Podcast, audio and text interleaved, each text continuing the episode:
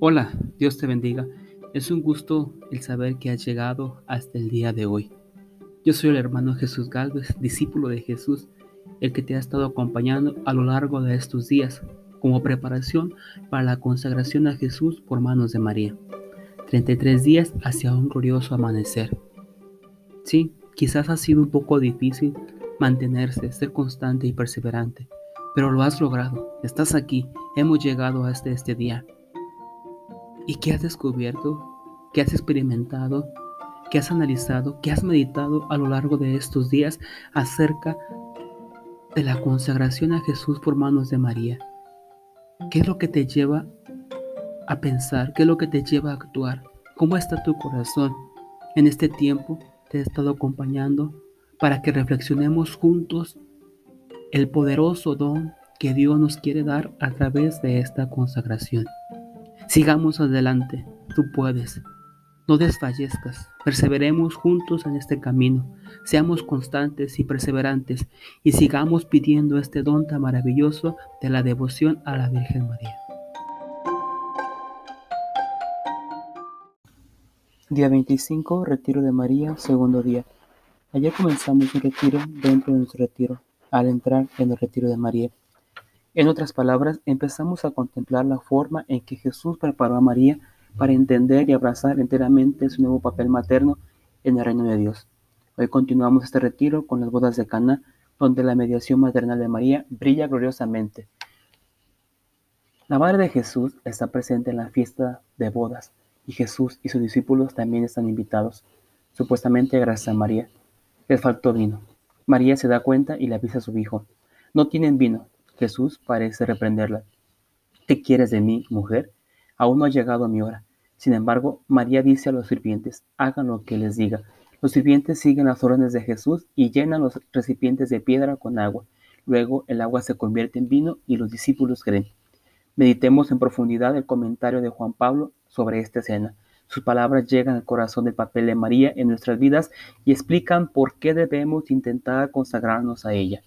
En Caná se delinea ya con bastante claridad la nueva dimensión, el nuevo sentido de la maternidad de María. Es una nueva maternidad según el espíritu y no únicamente según la carne, o sea, la solicitud de María por los hombres, el ir a su encuentro en toda la gama de sus necesidades. En Caná de Galilea se muestra solo un aspecto concreto de la indigencia humana, aparentemente pequeño y de poca importancia. No tienen vino, pero esto tiene un valor simbólico. El ir al encuentro de las necesidades del hombre significa, al mismo tiempo, su introducción en el radio de acción de la misión mesiánica y del poder salvífico de Cristo. Por consiguiente, se da una mediación. María se pone entre su Hijo y los hombres en la realidad de sus privaciones, indigencias y sufrimientos. Se pone en medio. O sea, hace de mediadora no como una persona extraña, sino en su papel de madre, consciente de que como tal puede más bien, tiene el derecho de hacer presente al Hijo las necesidades de los hombres. Su mediación, por lo tanto, tiene un carácter de intercesión. María intercede por los hombres. No solo como madre desea también que se manifieste el poder mesiánico del Hijo, es decir, su poder salvífico encaminado a socorrer la desventura humana, a liberar al hombre del mal que bajo diversas formas y medidas pesa sobre su vida. Otro elemento esencial de esta función materna de María se encuentra en las palabras dirigidas a los criados haced lo que Él les diga. La Madre de Cristo se presenta ante los hombres como portavoz de la voluntad del Hijo, indicadora de aquellas exigencias que deben cumplirse, para que pueda manifestarse el poder salvífico del Mesías. En Caná, merced a la intercesión de María y a la obediencia de los criados, Jesús da comienzo a su hora. En Caná, María aparece como la que cree en Jesús. Su fe provoca la primera señal y contribuye a suscitar la fe de los discípulos. El hecho de Caná de Galilea nos ofrece como una predicción de la mediación de María, orientada plenamente hacia Cristo y encaminada a la revelación de su poder salvífico. Me gustaría destacar algunos puntos importantes de este pasaje para que reflexionemos. Uno, no por necesidad, sino por elección de Dios, la esclava del Señor, que hace perfectamente la voluntad del Padre, tiene el derecho como madre y mediadora de señalarle a su Hijo las necesidades de los hombres. No deberíamos recurrir con nuestras necesidades e intenciones a una Madre de Misericordia tan poderosa 2. María necesita servidores que obedecerán sus palabras, hagan lo que les diga. ¿Estamos preparados para ser sus servidores para que Jesús pueda iniciar su obra en nuestro día? Las palabras haga lo que les diga aclaran que el papel de María está orientado plenamente hacia Cristo y tiende a la revelación de su poder salvífico. Por lo tanto, la mediación de María está en unión con la única mediación de Jesucristo, nuestro Salvador, y subordinado a ella. Oración del día. Ven Espíritu Santo que evitas en María. Recuérdame que te pida la intercesión poderosa de María en momentos de necesidad.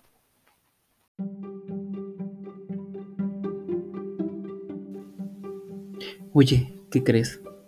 Pues hemos llegado al final de este día, de esta meditación, de esta reflexión que hemos hecho y que hemos realizado en estos momentos. Quizás estás con las ansias de seguir descubriendo qué pasará y ahora cómo actuará o a qué me comprometo en estos momentos, porque hemos meditado durante este tiempo acerca de la consagración a Jesús por manos de María. Pero recuerda, sigue perseverando, Sigue ofreciendo sacrificios, sigue ofreciendo mortificaciones, oraciones, ayunos, lo que te nazca en tu corazón para que esta consagración la vivas al máximo. Y recuerdas que me había comprometido a orar por ti. Pues ¿qué crees? He estado orando por ti. Estás en mis oraciones y estoy pidiendo que el Señor te bendiga y te conceda este don tan maravilloso de la consagración a Él por manos de María. Dios te bendiga. Que tengas un excelente día.